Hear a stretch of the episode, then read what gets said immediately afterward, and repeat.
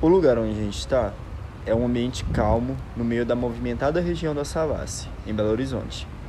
É a Praça da Liberdade, um espaço amplo localizado no encontro de quatro grandes avenidas da cidade. É um dos poucos lugares em BH onde conseguimos sentir o cheiro da natureza. No entorno da praça há edifícios que misturam estilos arquitetônicos, como o CCBB, o Edifício Niemeyer e o que mais nos interessa aqui, o Espaço do Conhecimento UFMG, um programa de extensão da universidade. Nosso objetivo aqui é fazer uma visita ao local e levar você que ouve esse episódio junto com a gente. Bora lá? Ciência, cultura tecnologia e informação. O conhecimento na pandemia não pode parar. Pílulas de extensão.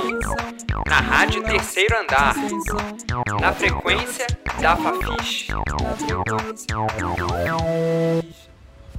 Hoje é sábado, são três da tarde. Eu, Henrique e Eduardo, que me acompanha, estamos indo fazer uma visita ao Espaço do Conhecimento UFMG. O edifício é uma grande estrutura de vidro fosco que se parece muito com o cubo mágico. A entrada fica na lateral direita do prédio. Assim que entramos agora, nos deparamos com desenhos de constelações e estrelas nas paredes. Somos recebidos por uma recepcionista que nos dá as boas-vindas e explica que a melhor forma de visitar o local é a seguinte: os visitantes sobem de elevador até o quinto e último andar e percorrem os andares de cima para baixo, descendo pela escada. E nós seguimos a recomendação. O quinto andar é dedicado a proporcionar experiências astronômicas aos visitantes. É aqui que fica o planetário, que é uma espécie de cinema com uma tela de projeção 360 graus no teto que exibe imagens que simulam o céu. É uma experiência imersiva no espaço. Essa é a única atração do programa de extensão que é paga. O ingresso custa 10 reais e a meia entrada R$ 5. Quem é estudante do FMG tem entrada gratuita. O planetário tem duas sessões por dia, uma às 13 horas e outra às 16. Nós fomos com a intenção de participar da sessão das 16 horas, mas infelizmente ela estava esgotada. Então, se você quiser visitar o planetário, fica de olho nos horários e compre seu ingresso com antecedência. Quando a gente desce para o quarto andar, a gente se depara com uma exposição nas paredes das escadas. É uma exposição sobre o Clube da Esquina, com fotos e informações sobre os integrantes dele. Cada lugarzinho do espaço do conhecimento é utilizado para proporcionar algum tipo de experiência e aprendizado, e a gente achou isso incrível. No quarto andar é onde começa a Demasiado Humano, exposição fixa do espaço do conhecimento. Esse andar fala sobre a origem da vida e do ser humano. O que nos chama a atenção é que, conforme estamos descobrindo esse andar, ouvimos o tempo todo um barulho de gota de água pingando. Isso nos coloca ainda mais dentro de uma experiência imersiva, porque enquanto a gente vê esqueletos de dinossauros e fragmentos de sítios arqueológicos, esse barulho faz a gente se sentir dentro de uma caverna.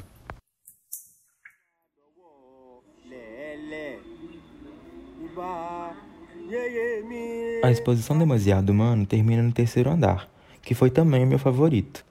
Essa parte foi chamada de Vertentes e fala sobre as crenças de diferentes povos acerca das suas origens.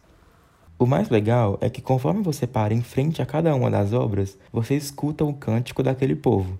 Esse que estamos ouvindo, por exemplo, é o do povo Yorubá.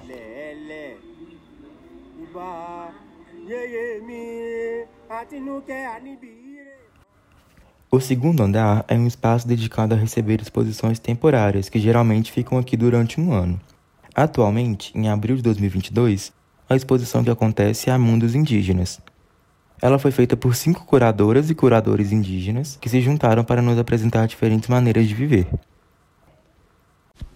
Bom, depois de quatro andares de exposições, nossa visita chegou ao fim. O que nós percebemos no Espaço do Conhecimento é que ele é uma iniciativa muito importante para levar a ciência para além do espaço físico da universidade. Antes da gente ir embora, o Abraão, um dos mediadores do espaço, conta para a gente sobre o objetivo desse programa de extensão. A ideia do espaço, assim, é ser um espaço de divulgação científico-cultural, uhum. né? E aí é o contato direto com a sociedade mesmo, assim.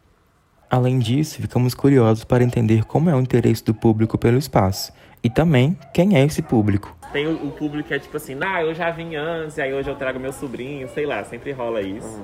Aí sempre, tipo assim, quando é público de escola, a gente vê que tem muitas crianças que nunca vieram. Tipo assim, não, a primeira vez, nunca nem vim na Praça da Liberdade. Aham. Que às vezes a escola é de outra cidade também. Massa, né? O Espaço Conhecimento UFMG fica aberto de terça a domingo, das 12 às 17 horas, mas no sábado vai até às 19. A visitação é aberta ao público e é gratuita. Pílulas de Extensão é um projeto da Rádio Terceiro Andar, coordenado pelos professores Felipe Jacome e Sônia Pessoa. Esse episódio tem produção de Eric Martins, Henrique da Cruz e Luiz Eduardo França, e locução e edição de Henrique da Cruz e Luiz Eduardo França.